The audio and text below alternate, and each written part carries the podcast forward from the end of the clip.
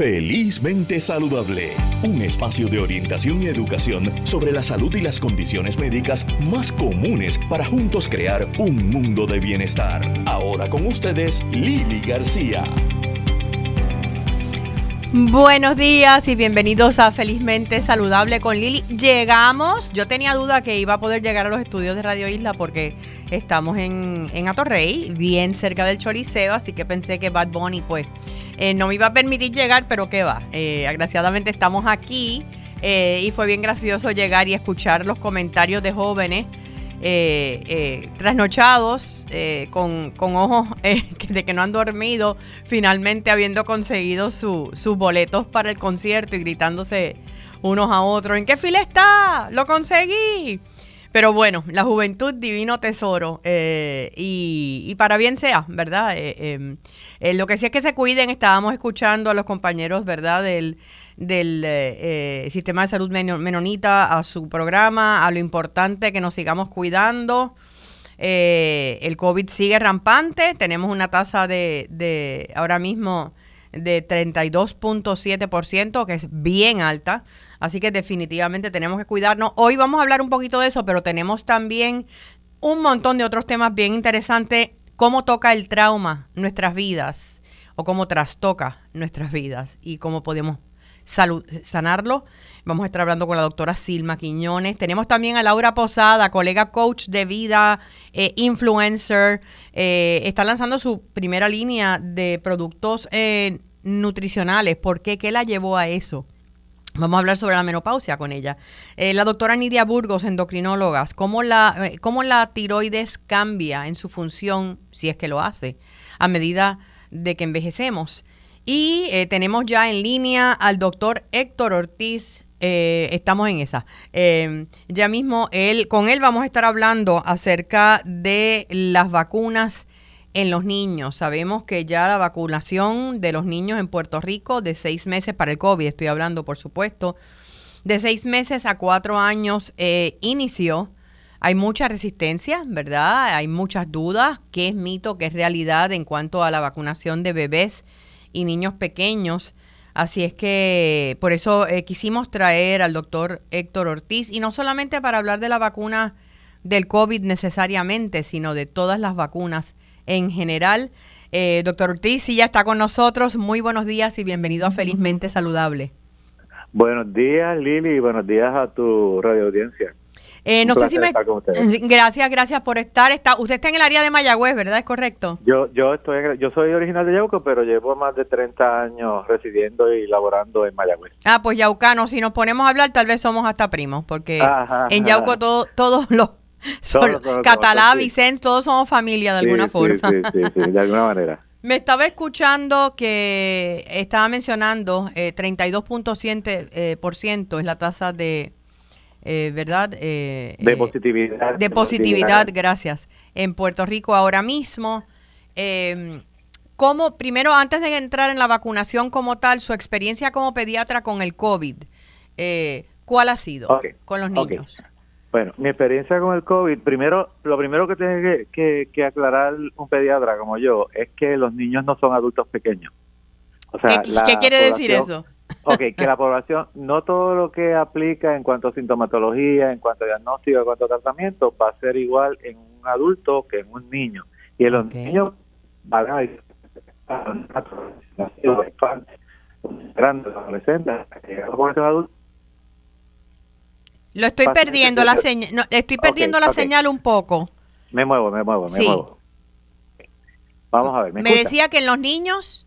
Ajá. Los niños, dependiendo de la edad, pues ah. tienen manifestaciones. Y ¿Me escuchan? Sí, le escucho perfectamente ahora. Y presentaciones eh, diferentes. El diagnóstico a veces es se hace de manera diferente, la sintomatología es diferente y muchas veces los tratamientos también son diferentes, especialmente por la accesibilidad. Lo estamos viendo con la vacuna, que primero se dio para los adultos, después bajó entonces a los adolescentes de 12 a, a 17 años, después entonces tenemos los 5 a 11 años y por fin, gracias a Dios, pues tenemos los de 6 meses a 4 años.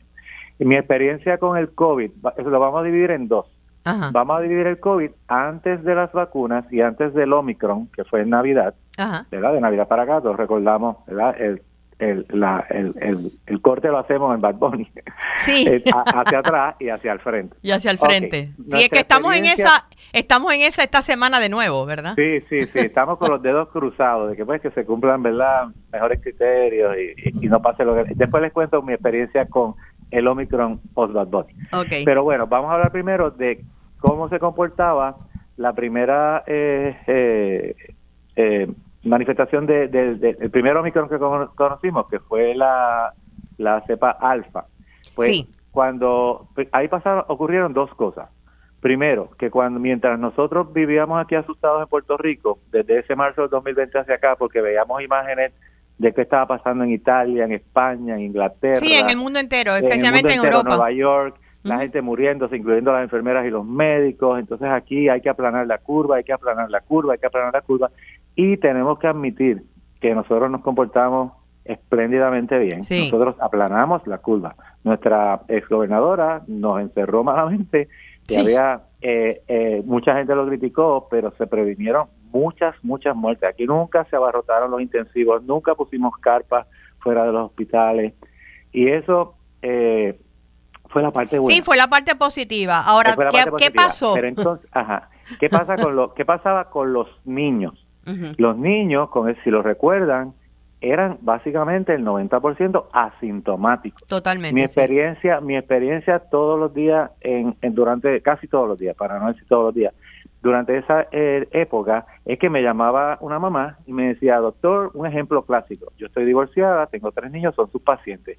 Me acaba de llamar mi ex esposo, que los tuvo hace dos fines de semana en su casa, que la esposa nueva o la niña de la esposa están positivos a COVID yo le preguntaba, ¿y cómo están tus niños? Mis niños están brincando y saltando, doctor. Vamos a hacer el PCR, que era lo que teníamos, no teníamos el antígeno. Antígeno en ese momento. Nos metemos todos en cuarentena, nadie entra, nadie sale de tu casa, y en tres días hablamos. A los tres días, el 90% más salían positivos. Y, y, yo le decía, ¿y cómo siguen tus niños? Doctor, están brincando y saltando. Pero esos eran los niños, recuerden que no teníamos vacuna, que probablemente fueron a visitar a la abuela materna o, a, alguien mayor, mayor de 80 años, etcétera, etcétera. Y esos eran los abuelitos que uno se enteraba que terminaban en intensivo, hospitalizados y quizás okay. Pero básicamente el mensaje es que con alfa, con la primera eh, cepa, los niños eran básicamente asintomáticos. Eso no quiere decir que no tuvimos niños hospitalizados. Nosotros tuvimos aquí en Mayagüez, que yo recuerde, como cuatro niños que se, que se complicaron con la famosa síndrome eh, multisistémico inflamatorio, que se parece mucho a una enfermedad que conocemos de toda la vida, que se llama Kawasaki, que los tuvimos que poner intensivo, porque tuvieron manifestaciones múltiples. Fueron pocos, pero los hubo. No Ahora, tampoco era ¿qué cambió, doctor, con el, qué cambió eh, con el Omicron? Ok, cambiaron muchas cosas. Primero, súper mucho más contagioso que el alfa. O sea, yo podía tener, eh, antes si la gente se aislaba con el alfa y sabían, pues era menos probable que quizás en la familia se regara tan rápido, eh, tardaba más. La famosa cuarentena de los 14 días, tú podías estar con positivo al COVID al quinto día, sexto día, pero se extendía la cuarentena al 14 porque tenía un, un, un, tiempo de incubación más largo. Ya no, ya no. Por eso ahora hablamos de los famosos cinco días. Del Omicron para acá, estas cepas tienen dos cualidades. Número uno, son mucho, mucho, mucho más transmisible, se transmite con mucha más facilidad. O sea que es bien raro que en una familia, si no se cuidan, no, no, lo, no lo quieran todo. Eh, y la otra cosa, el periodo de incubación es más corto. Ya uno le dice a la gente, pues te pones en cuarentena cinco días si no tienes síntomas y al quinto día del contacto te haces la prueba de antígeno. No antes, a menos que tengas síntomas. Pues no, la mayor parte de la gente si se va a contagiar ya el tercer o cuarto día tiene síntomas. O sea, es mucho, mucho más rápido. Eh, Su manifestación es más rápida. Es más rápida. Y número tres, que es lo más que me sorprendió al principio a mí, es que ya los niños no son necesariamente asintomáticos. Muy raro que el paciente con Omicron o las Delta que vinieron después, que tienen muchas letras, no las vamos a mencionar ahora, eh, es muy raro que no tengan síntomas. Pueden tener síntomas bien en específico y en una familia, por ejemplo, de cinco personas, uno tiene dolor de cabeza, escalofríos y un poquito de dolor de garganta, el otro tiene mocos, tos, fiebre bajita y dolor en el cuerpo, puede manifestarse con síntomas gastrointestinales como vómito y diarrea y no necesariamente respiratorio. O sea que la sintomatología te puede engañar. O sea que cambió en ese sentido porque ahora los niños demuestran eh, más síntomas que antes. Que en la gran mayoría de los casos son bien leves. Son un catarrito, están este, con fiebre 24, 48 horas y después es un catarro como los que conocíamos antes. Porque hay que recordar, Lili, que cuando nosotros nos encerramos en las casas, nos pusimos mascarilla, nos distanciamos, empezamos a lavarnos las manos, este, no solamente aplanamos la curva del, del COVID, aplanamos la curva de la influenza, de los catarros que nos daban, de las alergias, porque todas esas enfermedades se transmiten de la misma manera. Es a través de la nariz, de los ojos. Claro, claro. Sí, tú te proteges del COVID y te protege, pues ¿qué pasa? Que ahora, sobre todo los pediatras, estamos viendo todos los catarros que no estábamos viendo, porque al bajar la guardia, no todo es COVID, pero estamos viendo más, enfermedades eh, eh, respiratorias que las que estábamos viendo durante el encierro, durante el aislamiento. ¿Por qué eh, es importante la vacuna? uno pensaría, o yo he escuchado, pero eh, tal vez no estoy en lo correcto, que los niños nacen con un sistema inmunológico fuerte, que los niños, eh, pues de seis meses a cuatro años, ¿por qué vacunarlos si ellos pueden combatir eh, un COVID si les da? Em, ¿Cuál es el, punto a favor de vacunarlos? Ok, lo primero, no, los, nosotros nacemos de un ambiente estéril cuando estamos en el vientre, ¿verdad? En el saco amniótico de la mamá, eh, de, la, de la embarazada, y pues hay unas enfermedades que se llama transmisión vertical, horizontales cuando yo, yo se lo pego a, otras personas, ¿verdad? De persona a persona, horizontales cuando mamá le da, por ejemplo, sífilis y el nene nace con sífilis congénita o enfermedad de, de, inmunodeficiencia adquirida, el HIV, y lo puede pasar a través de la placenta y el nene nace, etcétera.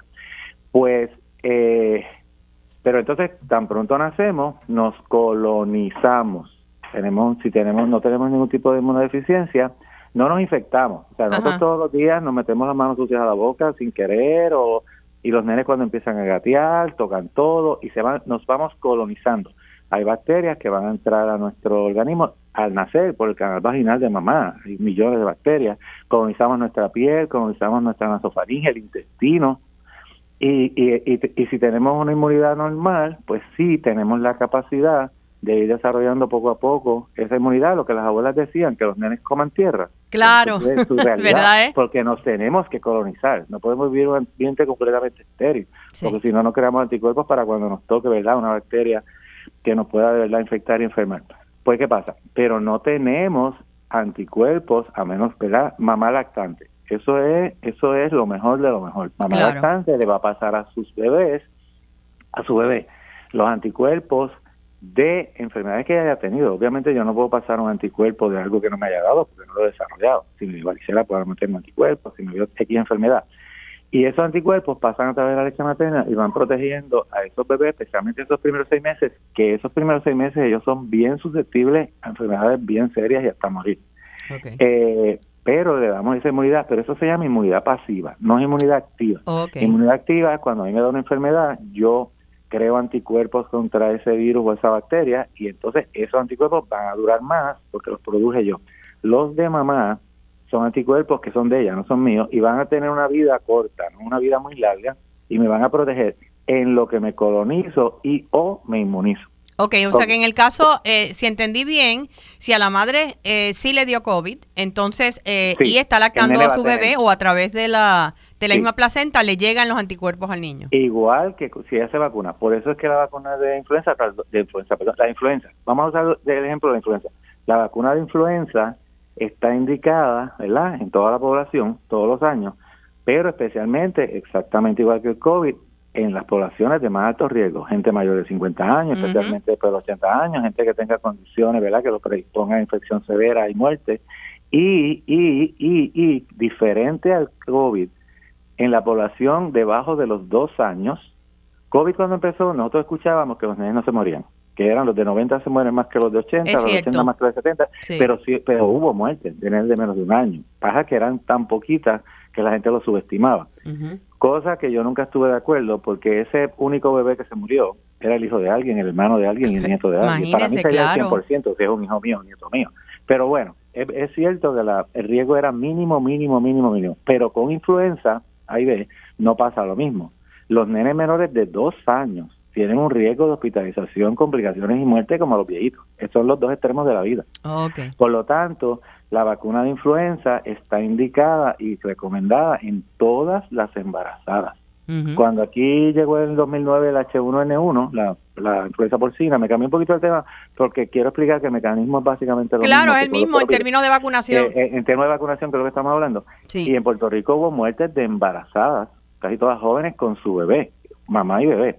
De hecho, no subestimemos al COVID, hubo seis o siete embarazadas que murieron en el 2020 aquí. Ay, Eh, porque y todavía no estaba aprobada la vacuna para la... ah, bueno, no había vacuna, punto. no había vacuna, sí. Ya después, la- las embarazadas, pues está indicado que se ponga la vacuna del COVID. Ya ahí ella va a producir anticuerpos que van a pasar a través de la placenta. Ya ese bebé nace con algo de protección. Y si mamá decide lactar, ella prolonga esa protección. Porque ella le sigue pasando anticuerpos. Igualmente, si mamá le da COVID y mamá o está en contacto con COVID, no está indicado que deje de lactar. Se va a proteger, lavado de manos, mascarilla, pero ella puede, si puede hacerlo, ya debe lactar. Si le da miedo que se saque la leche, otro se la dé. ¿Por qué? Porque los anticuerpos que ella va a producir con la enfermedad, si ella no está gravemente enferma, ¿verdad? Que no esté en un hospital, Seguro. sí también van a proteger a su bebé. Hay que tener en cuenta que si mamá deja de lactar porque tengo COVID o estuve en contacto con COVID, probablemente vive en la misma casa del infante y lo va a infectar sin darle los anticuerpos. Sí. Así que vamos a darle los anticuerpos. Vamos a darle los volvemos anticuerpos. Otra vez, volvemos otra vez a las vacunas, en términos generales. O sea que eh, Pues- si fuéramos a hacer, a redondear, ¿verdad? Ya se nos está terminando el tiempo. Sí, Sí, eh, como pediatra recomienda eh, esta vacunación de los niños de seis meses a cuatro sí, años. sí, sí. De Eh, seis meses a cuatro años. Voy a para, para, para, para que... Efecto para que secundario, ¿podría haber para- sí, sí. alguno? Sí, sí, para que para que para aprovechar el tiempo que nos queda. Efectos secundarios, mira, la vacuna se aprobó por el, eh, la Administración de Drogas y, y Alimentos el 15 de junio y tres días después, el 18 de junio, por el CDC. Y se aprobaron las dos, la de la de Pfizer y la de Moderna. Este, nos llegaron 11.000 vacunas ahora cuando empezamos a vacunar. Sí. Entonces se estudiaron en Pfizer, se, se hizo un estudio con 5.000 niños y los efectos secundarios fueron mínimos, dolor en, los mismos que con las otras vacunas. Dolor en el área de la, de la inyección, algunos les daba fiebre por 24 horas, un poquito de, de disminución de apetito, etcétera, etcétera. Y esas son tres dosis, ¿ok? De- se va a dar una dosis, a de semana otra dosis y después le van a decir cuándo le toca la tercera dosis. Y provee un 80% de protección en cuanto a producción de anticuerpos. La de Moderna, como presentó los estudios más quedando dos dosis, Ajá. eh, y la diferencia es que la, la de Pfizer tiene una décima parte de, lo, de, de los antígenos que tiene la de adultos y la de Moderna tiene una una cuarta parte. Por eso fue que ellos dieron tres dosis, porque tiene tiene eh, tiene La intensidad dos dosis, es menor. Tiene más, porque tiene más. No, no, es al revés. Al tiene revés. más, un cuarto es más que un décimo. Ah, pues entonces ellos dan dos dosis y encontraron que tiene como un porcentaje de producción de anticuerpos como de 50%, pero al final del día demostraron las dos que ambas, esto quiero que quede claro también, ninguna vacuna de estas, ni siquiera la influenza, volviendo a influenza, nos protege necesariamente del contagio. De los que nos está protegiendo la vacuna es de infección severa, hospitalización y muerte. No es de que Ok. no nos dé. nos No va a es, dar, pero no va es a del contagio, no es del contagio. No, no, y la gente piensa, no, pero si como quiera me dio, ah, como si no, pero vas a tener una enfermedad más, más leve, más corta probablemente. Claro. Entonces, la, la indicación es de los seis meses a los cuatro años, cuatro años y 364 días, ¿ok? Sí. Que no tenga cinco, pues ya de cinco estaba aprobada. Y eh, es que quiero quiero que no se me queden estas cosas sin decir para, para beneficio de los papás. es importante, Los claro. que tengan menos de tres años, de seis meses a tres años, deben ser vacunados o por un pediatra o en un centro de vacunación tradicional donde mismo van ellos y le ponen la vacuna de tétano, de polio, de meningitis, Ok. etcétera, etcétera, sarampión, este, porque son infantes. En mayores de tres años, ¿verdad? Por la emergencia, pueden ser vacunados en centros de vacunación como son Voces, PR, en Plaza de América, en Mayagüez Mall, en la Claro, Cristina, sí, en los años centros. adelante. Eh, y, o en farmacia de comunidad, Walgreens, sin, ¿verdad? Perdonando el Sí, anuncio, sí, hay varias. que tengan disponible que la, vacuna. Pero menores de tres años debe ser con el pediatra o con en uno del centro de vacunación tradicional. Entonces, eh, aunque la para que no se confundan, aunque Pfizer dice que tiene 80% de producción de anticuerpos y a la otra 50, al, al final las dos las dos probaron que protegen lo que queremos proteger. Enfermedad severa, hospitalización y muerte. Solamente hubo un caso en Moderna de un pacientito que le dio fiebre alta y la fiebre lo hizo convulsar, pero no es un efecto secundario de la vacuna. Hay nenes que les da fiebre alta y convulsan, Y por convulsan. la razón que sea, por infección de garganta, por lo que sea. O sea que no podemos atribuir a que ese caso de este nene que convulsó fue porque se vacunó. Y fue uno. Moderna. Fue Y un fue caso. uno. Ok. Uno de 11.700 niños. Los demás lo que tuvieron fueron efectos secundarios bien, bien, bien, bien bajitos. Así es que Este, Yo de verdad que le agradezco, doctor Ortiz, eh, porque a mí misma me ha aclarado muchísimas dudas eh, y espero que haya sido lo mismo, ¿verdad? Para padres, eh, eh, abuelos, tíos que nos escuchan, cuidadores, que por Sí, sí. favor se comuniquen con su pediatra, que si Eso tienen correcto, dudas pregunten.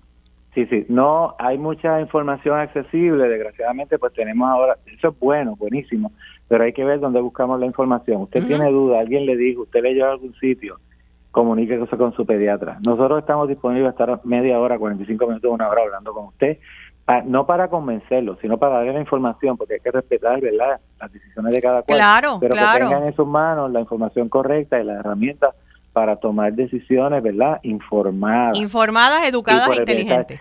Déjame decirte, eh, eh, Lili, eh, eh, que las vacunas han sido eh, víctimas de su propio éxito. Hay una generación, ¿verdad? Sin, sin, sin juzgarlos ni criticarlos, porque es que hay demasiada información alrededor, de papás jóvenes, yo los tengo en la oficina, que piensan que porque, porque yo le voy a poner la vacuna de sarampión a mi hijo si ya no hay sarampión. Señora, porque se llama inmunidad de manada Sí. como tenemos a- al 90% más de la población vacunada, aquí en Puerto Rico estamos eh, excelentemente cubiertos porque aquí para la escuela tienes que llevar el papel verde, el PVAC3 y hay que poner la vacuna y la gente respeta eso. Sí. Pero si nosotros dejamos de vacunar, y lo hemos visto ejemplos en jurisdicciones de los Estados Unidos, donde baja por los pacientes, por los papás antivacunas, por la razón que sea, este baja el porciento de niños vacunados y empiezan a haber brotes donde mueren nenes con sarampión. Uno de cada mil niños que tenga sarampión va a morir.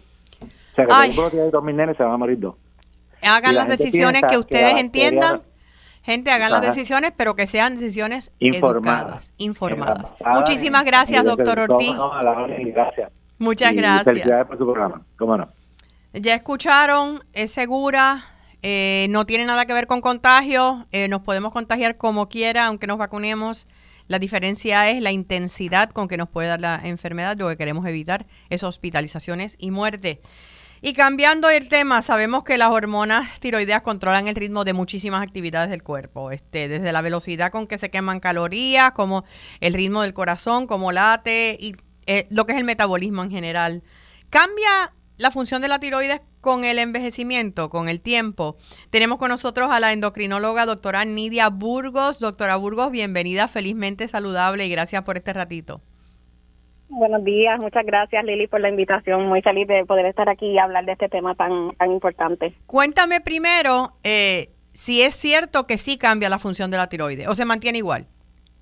Pues mira, es un poquito controversial. Algunos de los científicos que han estudiado a lo largo cómo ha ido cambiando la, la función de la tiroides con el tiempo.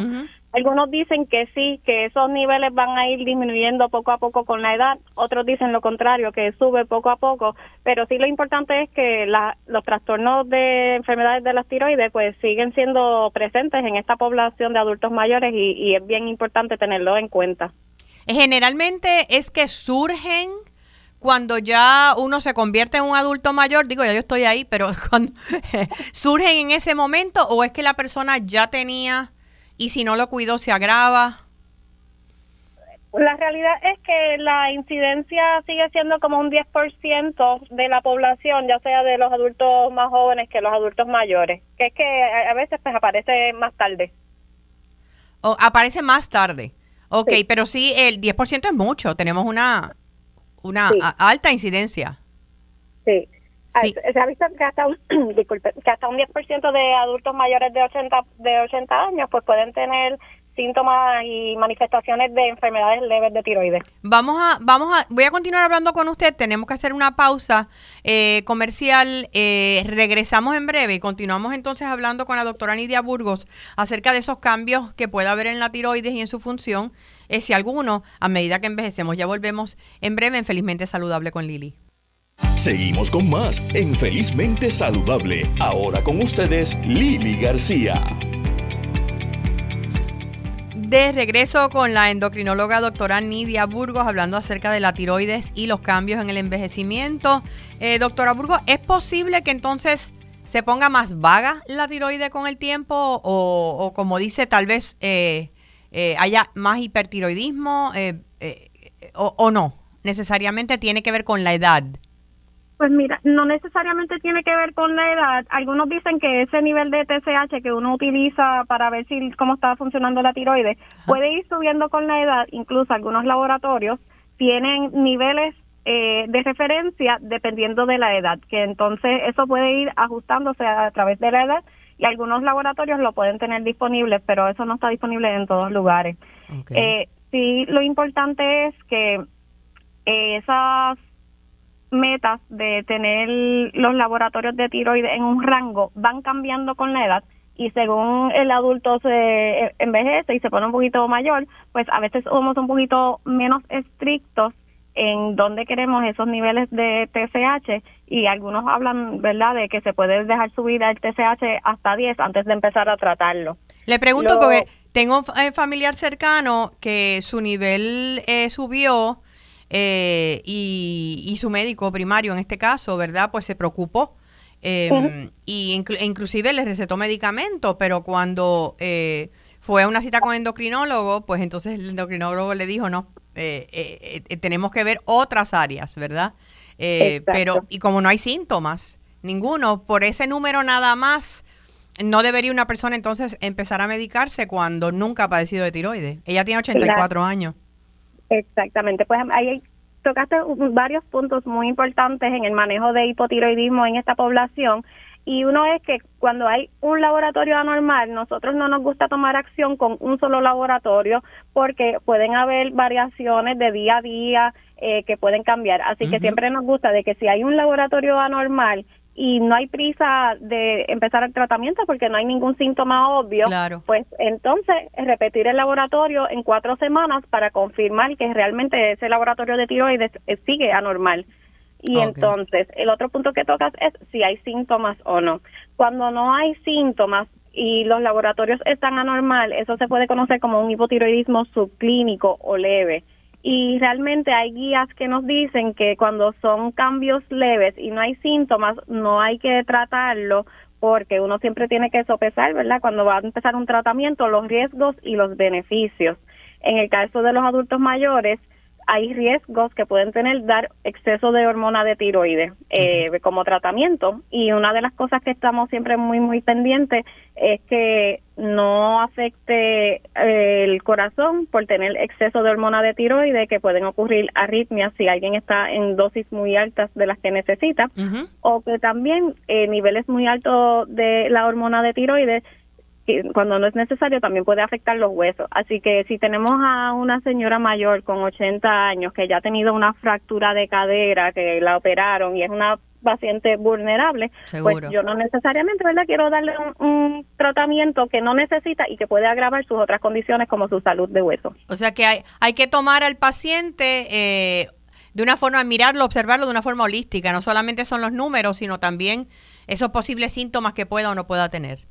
Exacto, pero también tenemos que recordar que en esta población tenemos muchos retos porque ¿cuáles son los síntomas de hipotiroidismo? Pues a veces puede ser cansancio, estreñimiento, caída de cabello, piel reseca. Muchos de estos cambios a veces alguien lo puede experimentar y decir, ay, esto es la misma vejez y no considerarlo, pero sí pudiese ser parte de, de ¿verdad? síntomas de hipotiroidismo. Así que si esos síntomas están presentes, hay que, ¿verdad?, tomarlos con, con pinzas y evaluarlos bien en todo su contexto para ver si esto realmente es una enfermedad que amerita tratamiento o no. Sí, porque son síntomas que pueden ser como, como, como tú mismo decías, eh, del mismo eh, proceso de envejecimiento de la persona, el cansancio es mayor, eh, pero, pero por otra parte sí puede haber una disfunción de la tiroides. Eh, y, y, eso es importante reconocerlo porque si, si los niveles están claramente anormal, definitivamente amerita el tratamiento y eso puede eh, evitar otras complicaciones que, que puede tener el hipotiroidismo no tratado. Que para ir redondeando, ¿qué puede entonces eh, estar pendiente eh, una persona que no ha padecido de tiroides y de repente, pues, empieza a tener unos números extraños o unos síntomas extraños, ¿de qué debe estar pendiente? Pues debe estar pendiente siempre de los síntomas, de, de verdad, tomar un tiempo para pensar, esto es nuevo, estoy, verdad, estoy cansada, pero este cansancio es más marcado, este, el de estreñimiento también es un poquito más severo de lo que había sido antes, comparar cómo había estado los síntomas antes y después, y entonces eh, con los laboratorios, una vez repetidos, confirmamos que, que sí están anormal, pues entonces eso como que nos da más tranquilidad de que sí, esto es un diagnóstico certero de de, hipotiroidismo. O sea que sí, hay unos elementos que tenemos que estar conscientes de ellos. Eh, así que muchísimas gracias, doctora Burgos. ¿Dónde podemos conseguirla? ¿Dónde están tus oficinas? Pues estoy en Maramar Plaza, en Guaynabo, Puerto Rico. Allí pues, a la orden. Muchísimas, muchísimas gracias y gracias por esa información. Gracias a usted. Buen día. Continuamos con Felizmente Saludable. Para aquellos que me han preguntado, el próximo sábado tenemos el taller edición en San Juan, ya lo tuvimos en Aguadilla, Los secretos de las mentes felices, transformando el estrés y la ansiedad a través del mindfulness. Identificar qué podemos controlar, qué no, definir, lo que es mindfulness o mente plena eh, y el impacto que tiene, que es enorme en la salud física y emocional, técnicas de mindfulness para la vida diaria, etcétera. Va a ser el sábado 16 de julio a las 10 de la mañana, de 10 a 12 y 30 en la Fundación Nacional para la Cultura Popular. Esto es en la calle Fortaleza, bien cerquita de la mansión ejecutiva, frente a donde están las hermosas sombrillitas eh, bajo las cuales todo el mundo se toma fotos. Pues allí está la Fundación Nacional para la Cultura Popular. Para más información pueden eh, entrar a mi página de Facebook, García fanpage o pueden eh, llamarnos al 787-234-6906. 234-6906. Y hablando de mindfulness, eh, se necesita mucho mindfulness cuando se entra en la menopausia. Eh, para cada mujer el proceso ha sido diferente. En este caso tenemos una que siendo coach de vida, escritora, conferenciante motivacional, yo creo que la menopausia la, la, la ayudó, la inspiró para crear un, su propia línea de productos nutricionales y me refiero a Laura Posada. Laura la tenemos eh, desde Miami. ¿Cómo estás Laura? Bienvenida Felizmente Saludable con Lili. Buenos días Lili, ¿cómo estás? Estoy tan feliz de estar hablando contigo de este tema tan importante. Cuéntame del mindfulness. ¿Te volvió loca la, la, la menopausia o tuviste una menopausia light? No, mira, honestamente, cuando me comenzaron los síntomas, eh, yo no sabía qué era lo que me estaba pasando, porque me comenzó a los 46 años y yo pensaba que yo todavía era muy joven para esto. Sí, yo creo que es eh, conocimiento, ¿verdad? Porque los síntomas pueden empezar hasta 10 años antes, y cuidado. Eso, eso es lo más que he notado. Eh, hay mucha falta de información sobre lo que es la perimenopausia y la menopausia. yo, pues lo confieso, yo no sabía y como yo siempre he sido bien positiva, siempre he podido controlar mis pensamientos, siempre hago ejercicio como saludable, de repente comencé a sentir que no tenía la misma energía, me sentía eh, sin ganas de hacer mucho y, y no sabía lo que me estaba pasando, de mal humor, eh, no podía dormir, que también pueden ser síntomas de que tienes depresión. Claro, claro. Entonces, eh, también puede ser síntomas de que tienes problemas de la, de la tiroides. Sí, Entonces, sí, pues de verdad me dio miedo. Entonces hablé con mi hermana, que mi hermana es cirujana oncóloga de cáncer de seno. Y ella me dijo, eh, vete al ginecólogo para que, para que te chequeen a ver qué es lo que tienes. Ahí, pues me dijeron que tenía ya los síntomas de la menopausia. Y entonces cuando te dicen eso o cuando te das cuenta, es un shock muy grande. Porque Shock porque, porque te enfresa, enfrentas a un proceso de envejecimiento que era inevitable, pero que uno no esperaba que iba a llegar tan pronto. Sí, porque es que los años pasan muy rápido y cuando uno es más joven, uno escucha a las personas ya, ¿verdad? En sus 40, 50, 60, que dicen, no, que la vida pasa tan rápido. Y uno piensa, ay, por favor. Pero cuando te está pasando a ti, a los 46 años, tú dices, wow. Y como que por primera vez es esa realización pues de que de que estás envejeciendo. Sí, y entonces es muy duro. Sí, es la, yo digo que cuando, eh, en mi caso, antes, mucho antes de, comenzar los síntomas, eh, yo hice un comercial eh, donde se hablaba de awareness, ¿no? De crear conciencia acerca de la menopausia. Em, eh, que hablaran con su médico, que cada mujer es distinta. Y allí aprendí muchísimo porque recibí adiestramiento de médicos. Eh, y la diferencia que hace educarse. yo tengo amigas que le ha dado un hot flash guiando y creen que le está dando un ataque al corazón, por ejemplo. Exacto. Eh, eh, en tu caso, ¿cómo, ¿cómo ligaste con comenzar una línea de productos naturales em, dentro de, todo este proceso, verdad? ¿Y, y te ha ayudado eh, usar medicina natural? Mira, te voy, a, te voy a decir lo que pasó. Yo pienso que para manejar cualquier crisis, cualquier obstáculo en la vida, tú tienes que tener un plan. yo estudié Derecho y tengo eso bien claro. Entonces, yo entendía que en la parte mental yo lo podía trabajar. O sea, yo podía trabajar esa parte porque entendí que era un proceso que mi cuerpo estaba pasando y que yo no estaba deprimida. Eso es número uno. Cualquier persona que esté pasando por la menopausia tiene que trabajar en la parte mental. Y Definitivamente, mental emocional. Que el Ajá, que el envejecimiento en realidad es un privilegio. Sí. Y que hay muchas personas que no llegan y que tener la menopausia y estar envejeciendo no significa que pierde su valor como mujer. No. Eso es número uno. Segundo, eh, también como tú me puse a leer, a estudiar, a buscar información y ahí me di cuenta de que tienes que cambiar tu nutrición y la manera que haces ejercicio. Entonces también eh, con mi hermana, que es oncóloga, eh, conversé y me, me explicaron de los tratamientos que hay disponibles. Lo primero que usualmente te ofrecen los médicos son los tratamientos hormonales. Seguro. Pero yo no quería tratamientos hormonales porque eh, leí mucho de que en los últimos 15 años la medicina se ha ido alejando de los tratamientos hormonales por los efectos secundarios.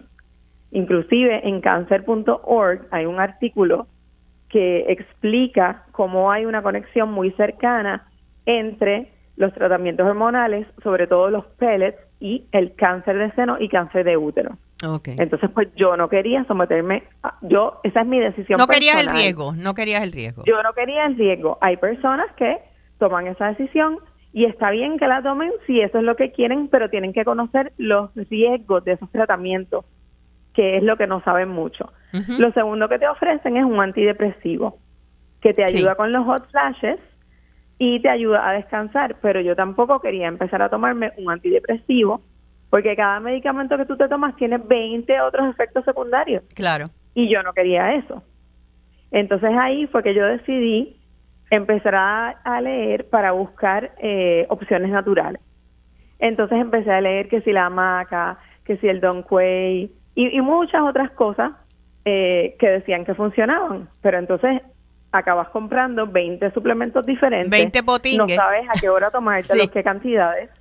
Y ahí fue que yo decidí entrar al laboratorio y crear mi propio suplemento para mí, porque yo lo necesitaba. Ok. Y entonces, al empezar a tomar el suplemento, eh, que lo creamos en el laboratorio aquí en Miami con, con la doctora Rosa, que tiene 40 años de experiencia creando suplementos naturales, pues ahí fue que nació eh, Knockout Menopause. Y te puedo decir que yo me siento ahora a mis 50 mil veces mejor de lo que yo me sentía en los 46. Y deja que llegue a los 60, que la cosa se pone mejor todavía. Pero todavía me te encanta oír gente así como tú, mayor que yo, que me diga esas cosas. Me encanta.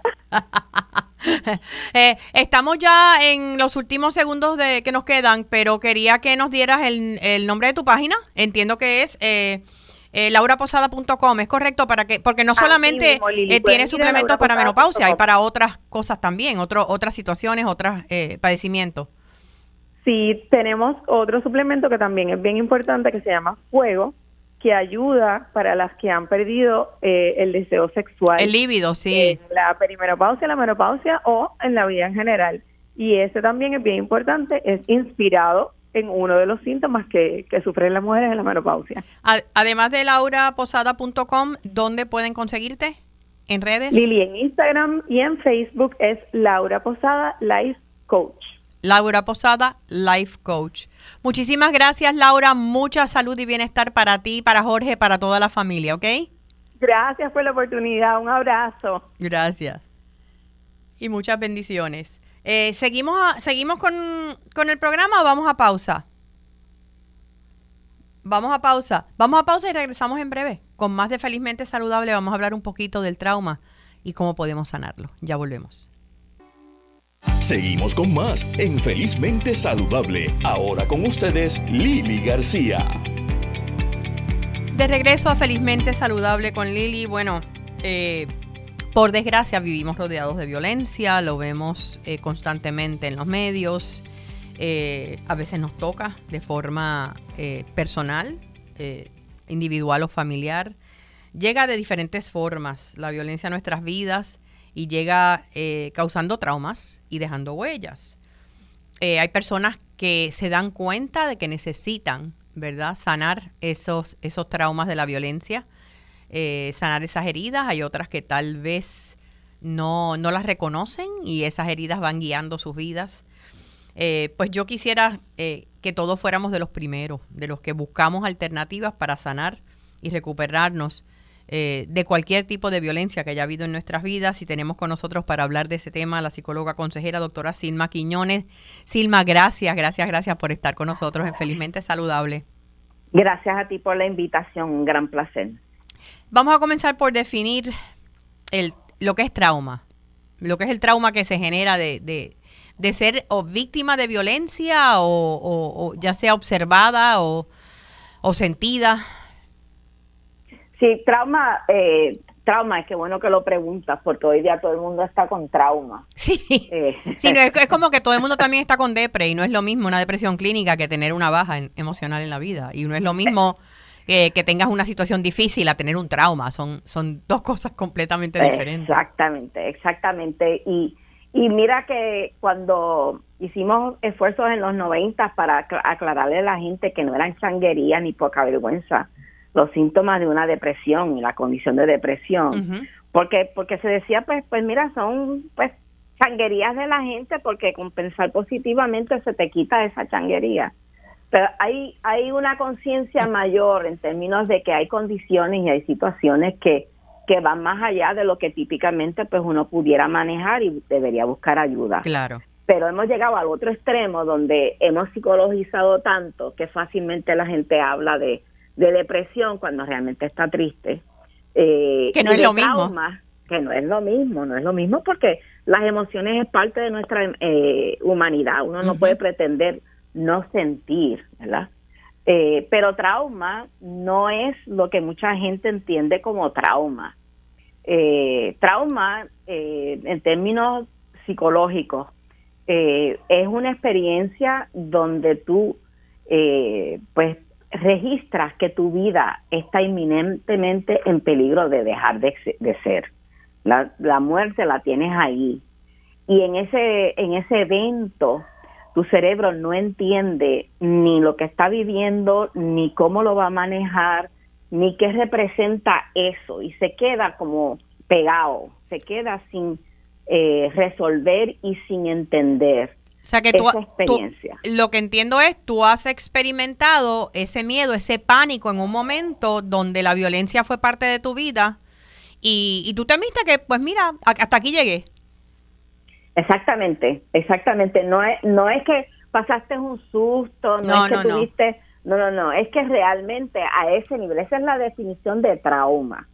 Lo que nosotros estamos, y, y el estrés postraumático, eh, como diagnóstico se estableció basándose en la experiencia de los veteranos de Vietnam. que, que estaban en, un, en un ambiente de combate, de guerra, donde sus vidas pues realmente estaban en un peligro grave. Y pensamos, eh, Silma, que tal vez las personas que están en un escenario de guerra, que obviamente están en un, en un, con la adrenalina en high, en un proceso de estrés constante, de miedo constante, de, de vulnerabilidad constante es nada más en guerra, pero hay gente que vive así todos los días.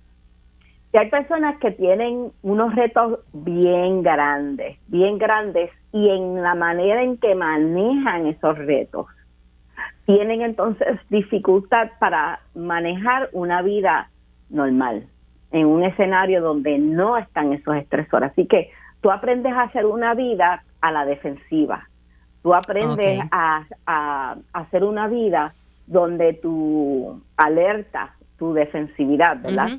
Eh, es tan alta que cuando estás en un lugar donde hay orden y hay paz, no estás cómodo, no estás cómoda. Eso no quiere decir que estás traumada, ¿verdad? Eso quiere decir que has adaptado un estilo y forma de vida que no es adecuado para lo que es un ambiente eh, pues más saludable. Porque no necesitas estar a la defensiva porque nadie te está atacando en estos momentos, pero traes eso de atrás. Exactamente. Y hay mucho de lo que la gente asocia con trauma con reacciones de ansiedad. Y las reacciones de ansiedad muchas veces no es porque estás en una, en una situación eh, altamente peligrosa o terrible, sino porque tus, tus destrezas y tu manejo de lo que son pues contratiempos, malos ratos, eh, situaciones inconvenientes, son bien poquitas porque, porque has estado para muchos protegidos en una burbuja en el hogar, eh, con los padres, en el ambiente de trabajo, donde, donde no has tenido que aprender maneras de, pues, enfrentar la adversidad. Y entonces cuando te surgen fuera de esa burbuja, pues te va a producir mucha ansiedad. ¿Por qué? Porque estás anticipando que no vas a poder manejar la situación claro. y porque realmente no entiendes por dónde empezar a manejarlo. Así que un tapón te puede causar unos niveles de estrés como dice la gente, donde ya no piensas, ya no, ya estás irracional y estás cometiendo, tú sabes, errores grandes por algo que mucha gente ya sabe manejar. Ok. Eh, ¿Puede una persona, em, eh, bueno, lo primero que te iba a comentar, eh, porque lo he visto en mi entorno, es que hay personas que pasan por traumas que tú dices, Dios mío, yo eso nunca me hubiese levantado, y como que ellos mismos ni lo reconocen, yo no sé si es que ya vienen integradas las herramientas o puede haber una negación o sencillamente lo supieron trabajar de alguna forma? Estás describiendo lo que es resiliencia. Exacto. Resiliencia, eh, para mucha gente es como ese término, no hables más de resiliencia, pero resiliencia lo que plantea es que hay alguna gente, mucha gente, ¿verdad? Pues no son unos poquitos, mucha gente que cuando llegan los contratiempos y situaciones bien retantes como lo que vivimos con María, Ajá. Eh, aprenden a manejar lo que es esa situación sin el servicio de electricidad, sin agua, que perdieron cosas y lo manejan de una manera efectiva. ¿Qué quiere decir? Que crecen, que desarrollan fortalezas a un nivel más alto, o sea, que están mejor equipados para la adversidad ante la vida que antes de María. Salieron más fuertes o se levantaron porque resiliencia cuando entiendo yo que te levantas más fuerte de lo que te caíste porque se levanta cualquiera, pero te puedes levantar el guabinado. Exactamente, exactamente, guabinado con malas costumbres. Sí. Pero en la resiliencia tú aprendes y de las cosas que tú aprendes es que tienes más fortalezas y capacidad para manejar la adversidad de lo que pensaba. Y lo mismo puede ocurrir entonces eh, al ser víctima o espectador o haber vivido eh, en violencia, el que puedas eh, salir más fuerte de eso y no necesariamente buscaste ayuda psicológica, ¿verdad? Exactamente, y eso fue parte de la campaña que se hizo hace un tiempo atrás, de no decir que son víctimas, sino sobrevivientes. Sobrevivientes. Ah, porque hay gente sobreviviente que sirven de recurso para aquellos que están empezando a explorar esas experiencias negativas en su vida y son recursos fabulosos. Entonces tú dices, pero pero ¿cómo es que está tan bien? Pues porque uno en la adversidad, uno tiene la oportunidad de aprender, especialmente si tienes recursos de apoyo. Seguro. Si tienes gente que te orienta. Mira, e, esta conversación que estamos teniendo tú y yo pudiera pues cambiarle la perspectiva a alguien que nos está escuchando y decir, espérate, en vez de cogerle miedo a la vida, lo que necesito es informarme, educarme, practicar, exponerme a situaciones para desarrollar, yo le llamo molleros emocionales, ¿verdad? Molleros emocionales, me gusta. sí, porque tú vas fortaleciendo tu capacidad a regular la, la ansiedad. Por ejemplo, ya yo creo que mucha gente ha ido entendiendo que la respiración tiene un gran impacto sobre la ansiedad que pudieras estar sintiendo. Si empiezas a sentirte ansioso, respira profundo y lentamente. Y eso es una, como te diría, una estrategia que tú fácilmente la puedes implantar en cualquier situación que tú empieces a registrar que estás poniéndote ansioso. Y en el momento en que está, eh, y ese trauma eh, llega de cuando menos lo esperas a veces. O sea, esa herida se abre. Exactamente. Hay gente que, que sí tienen trauma.